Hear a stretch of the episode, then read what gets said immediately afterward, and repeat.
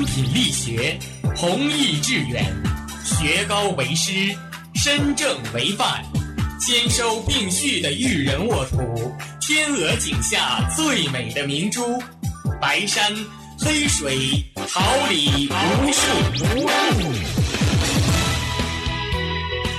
您正在收听的是哈尔滨师范大学广播电台，用声音技术生活，让声音雕刻未来。用声音记录生活，让声音雕刻未来。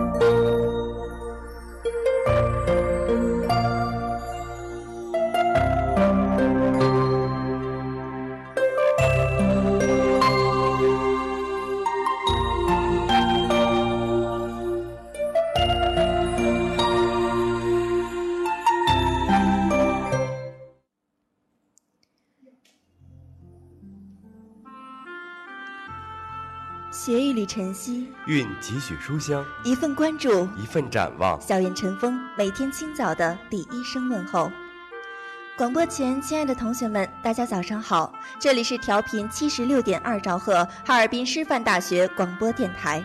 感谢您准时收听播音部每天清晨的最新资讯栏目《校园晨风》，我是大家的好朋友松南，我是汉翔，大家早上好。节目开始之前，让我们共同关注一下今天的天气情况。今天是六月八号，星期五，白天雷阵雨，高温二十八度，西南风三到四级；夜间中雨，低温十七度，西南风微风。一段音乐过后，一起走进今天的高校资讯榜。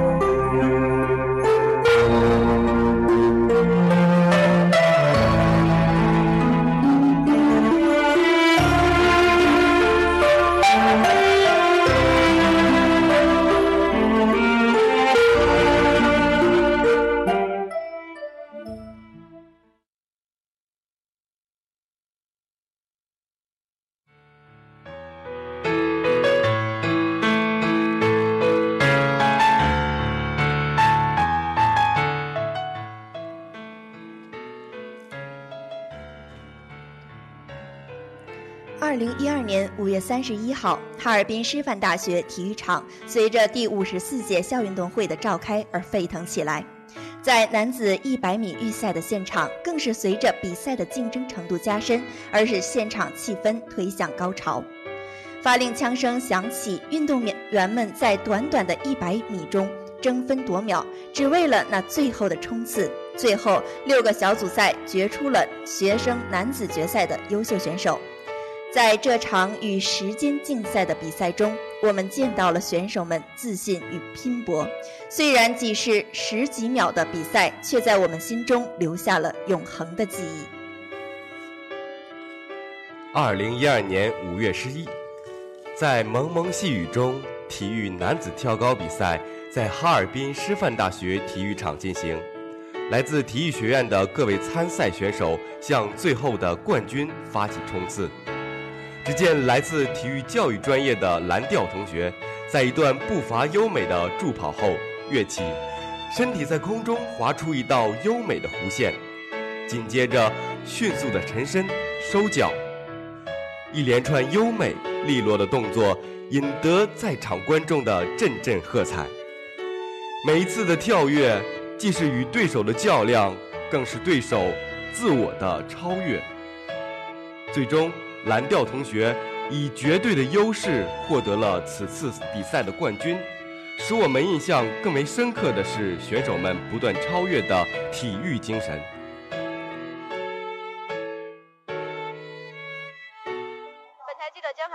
三十一号在体育场为您带来报道。接下来是对体育学院的蓝军同学进行采访。同学您好。啊，你好。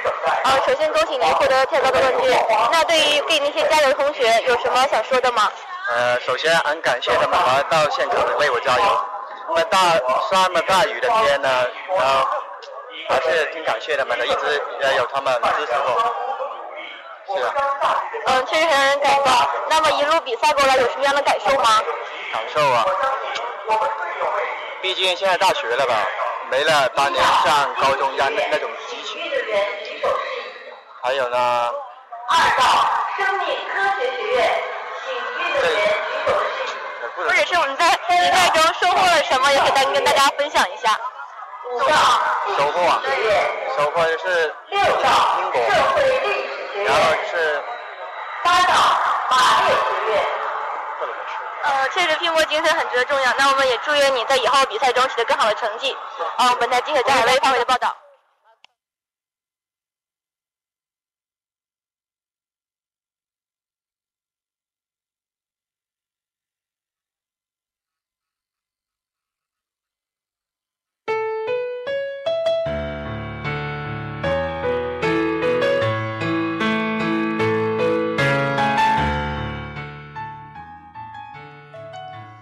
二零一二年五月三十一号，哈尔滨师范大学第五十四届校运动会在田径场上正式开始。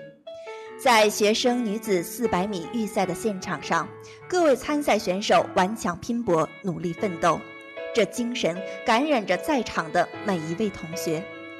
来自基础教育学院的李江娇同学，虽是第一次参加大学运动会，但却表现得沉稳自信。无论是起跑时的爆发力，还是中途的耐力，都表现不俗，取得预赛小组第一名的好成绩，赢得了观众们的阵阵掌声。运动场上的每一个成功，都隐含着他们在日常训练中付出的艰辛。成功与失败是竞技的结果，不变的是生命的奋斗与蓬勃。二零一二年。六月一号，哈尔滨师范大学第五十四届校园田径运动会的比赛现场上，教职老年女子六十米正在激烈的进行。来自学生宿舍管理部门和其他后勤工作处的教职工，在赛场上奋力拼搏，看台上的教师均为他们的运动热情和精神鼓掌呐喊。这就是本次运动会的魅力所在。在赛场上，或许他们的技术和速度不够专业，但是他们所迈出的每一步都是来自自信而坚定的。面对赛事，都是认真严肃的。我们理应为他们喝彩，为他们鼓掌。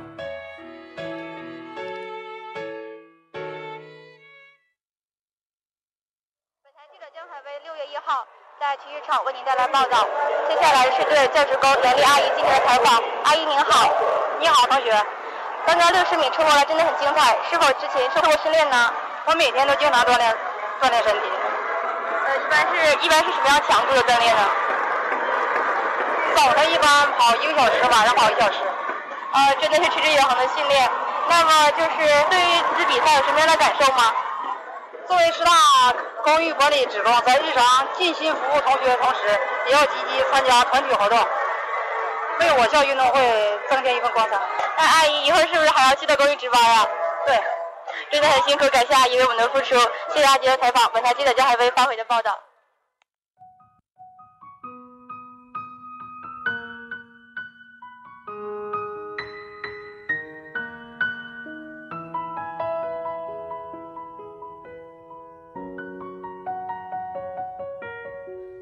哒啦哒啦哒啦哒啦哒啦。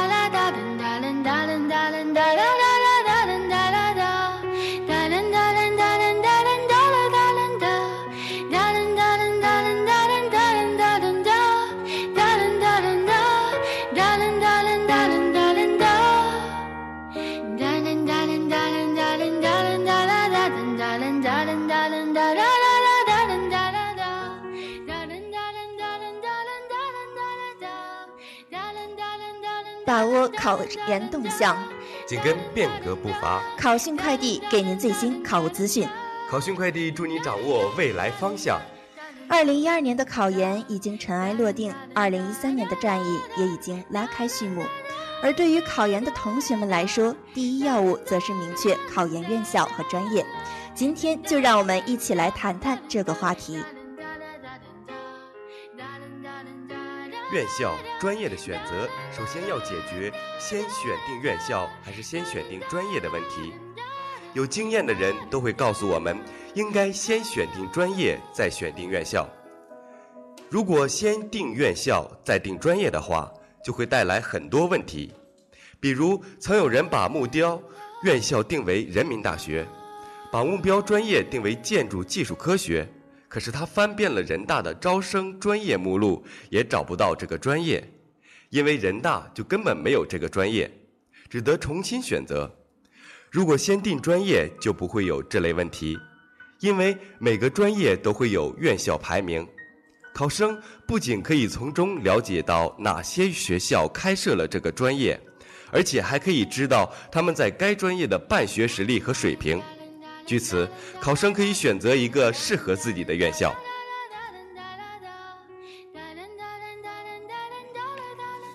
说起考研专业，就不免要提到热门专业和冷门专业。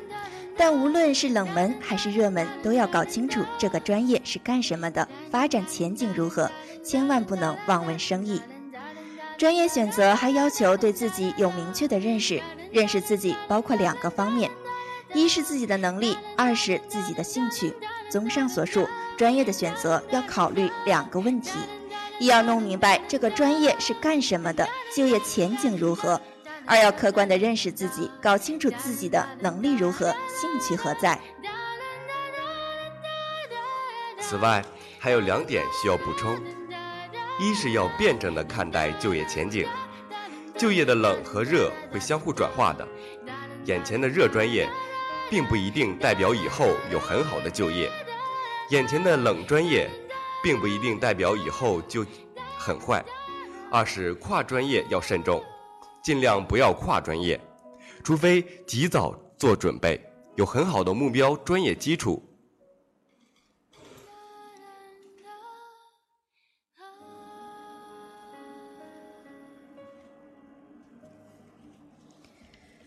在确定报考专业之后，就要选择院校选择相对专业的选择。院校选择考虑的因素就比较简单，具体来讲，主要考虑以下几个方面：一是未来工作的城市，打算将来在哪里就业，就选择那里的高校。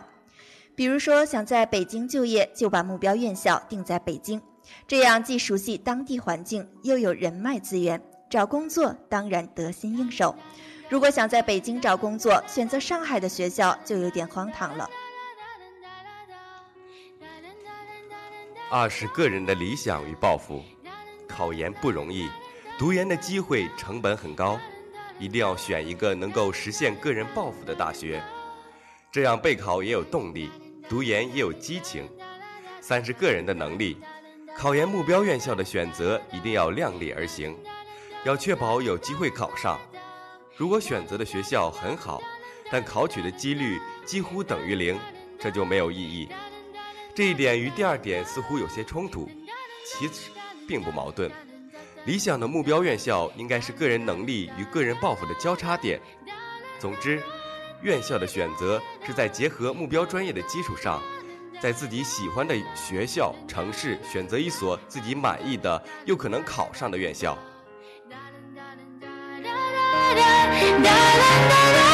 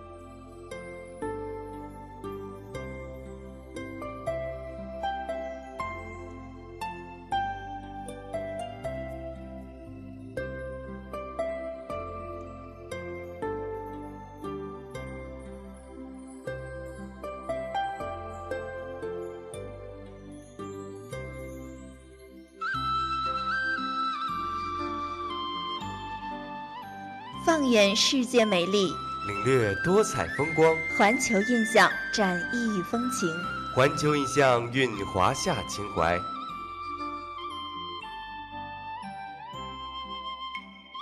相信每个人心中都渴望拥有一座城，城不用大，无需高墙围绕，只需一个属于自己的空间。在城里，每天漫步街头巷尾，自由自在的生活。回到现实中，我们会发现，其实找到这样的小城并不难，只需远离如饥的游人，到那清幽古朴、保存完好的原生态古镇即可。炎热的夏天，到清静古镇旅游，走在曲径通幽的青石板古巷中，恰是去寻找心中的私属空间的好时机。高庙寻找隐居的意境。高庙古镇位于四川眉山市洪雅县，在一般外来游客中几乎是无名的，因为你很难在四川的旅游古镇之中找到它的名字。也许正是如此，高庙才带给大家完整而真实的四川山区古镇风韵。旅游位置优越，至今已有近七百年历史的古镇，因老街市最高处古有土地庙而得名，清代逐渐完善。由于小镇常年被云雾所环绕，加上老街、老人、老玉米，显得格外幽静神秘。加上一壶清茶，就能让你享受到隐居的意境。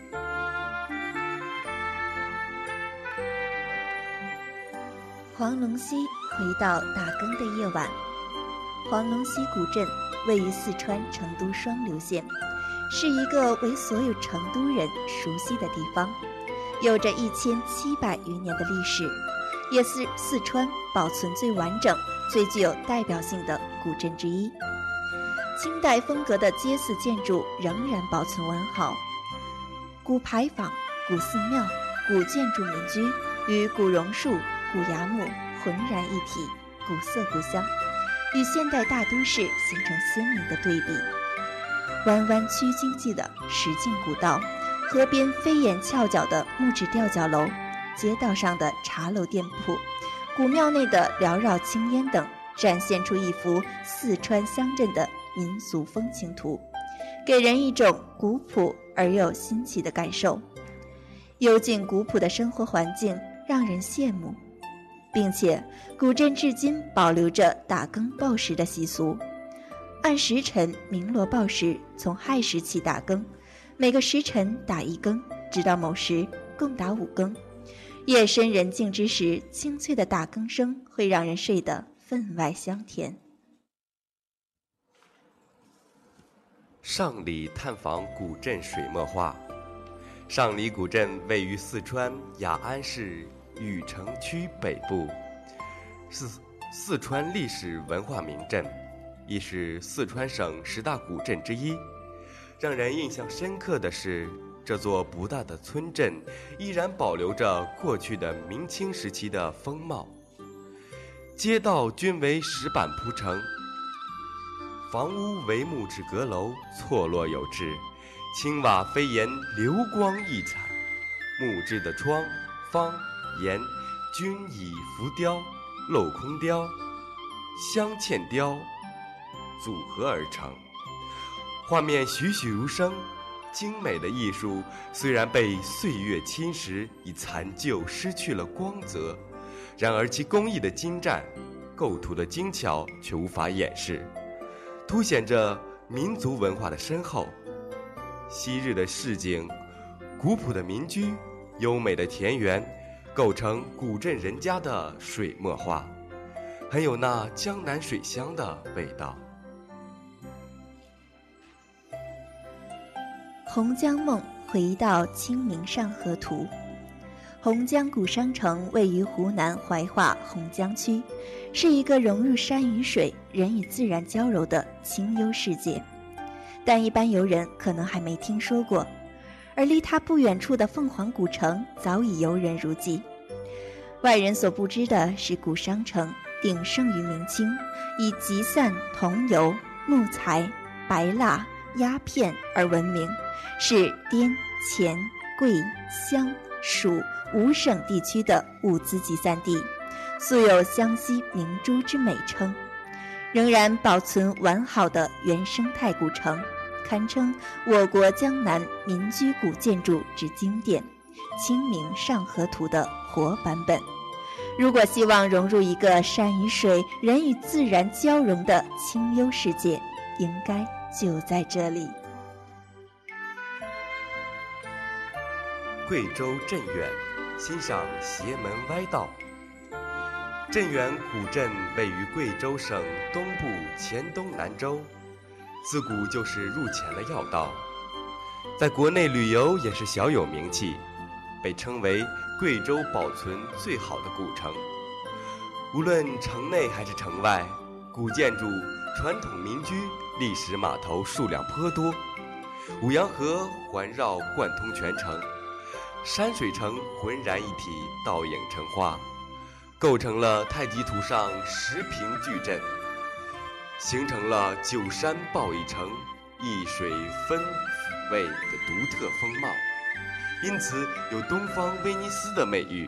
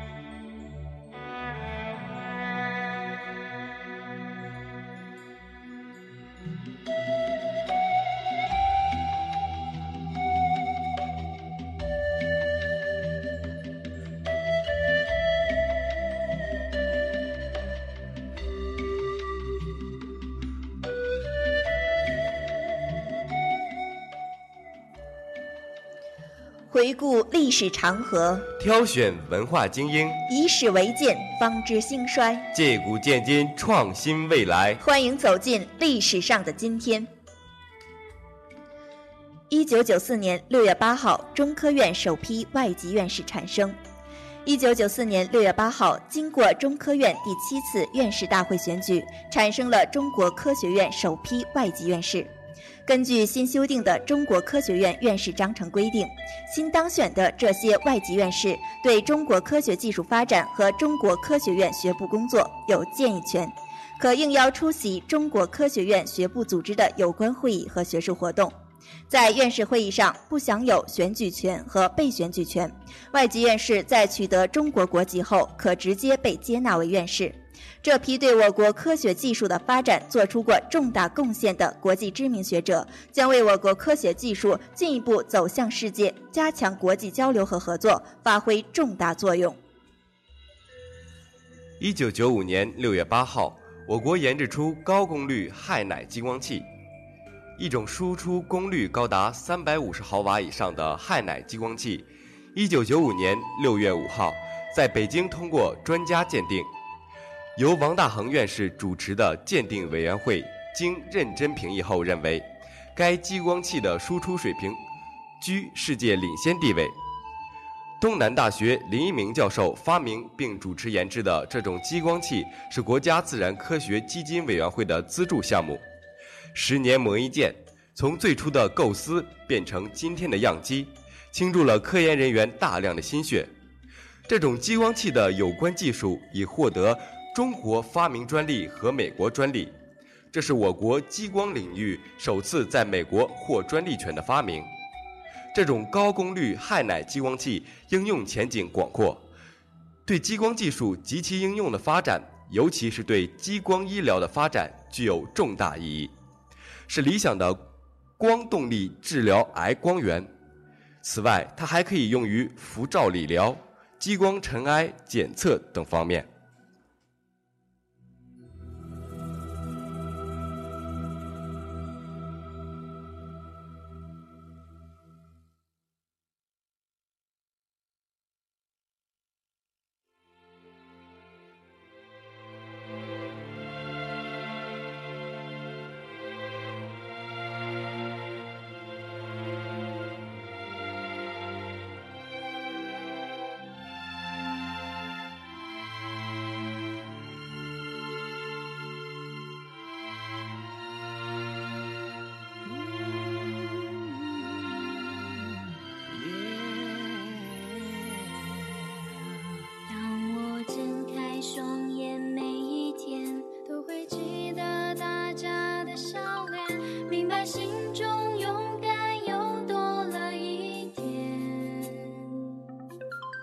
曾经哭泣也会看不见，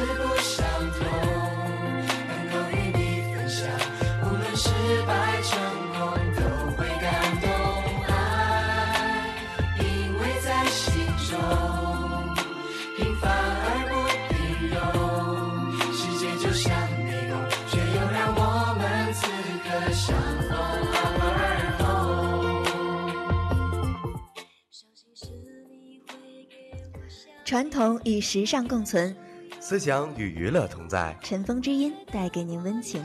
尘封之音留下永久的眷恋。追求完美，那是我们科技奉献的最终信仰；与时俱进，那是我们向着明天永恒的追问；以台为家，那是我们不懈奋斗的动力源泉；兄弟姐妹，那是我们内心最深切的呼唤。哈尔滨师范大学广播电台，这个承载着我们无数青春梦想的舞台，马上就要迎来它的生日。预祝电台下周台庆圆满成功，广播电台越办越好。广播前，亲爱的同学们，大家早上好！这里是调频七十六点二兆赫，哈尔滨师范大学广播电台。感谢您准时收听播音部每天清晨的校园晨风，我是大家的好朋友松南。大家早上好，我是汉翔。节目结束之前，让我们回顾一下今天的天气情况。今天是六月八号，星期五，白天雷阵雨，高温二十八度，西南风三到四级。夜间中雨，低温十七度，西南风微风。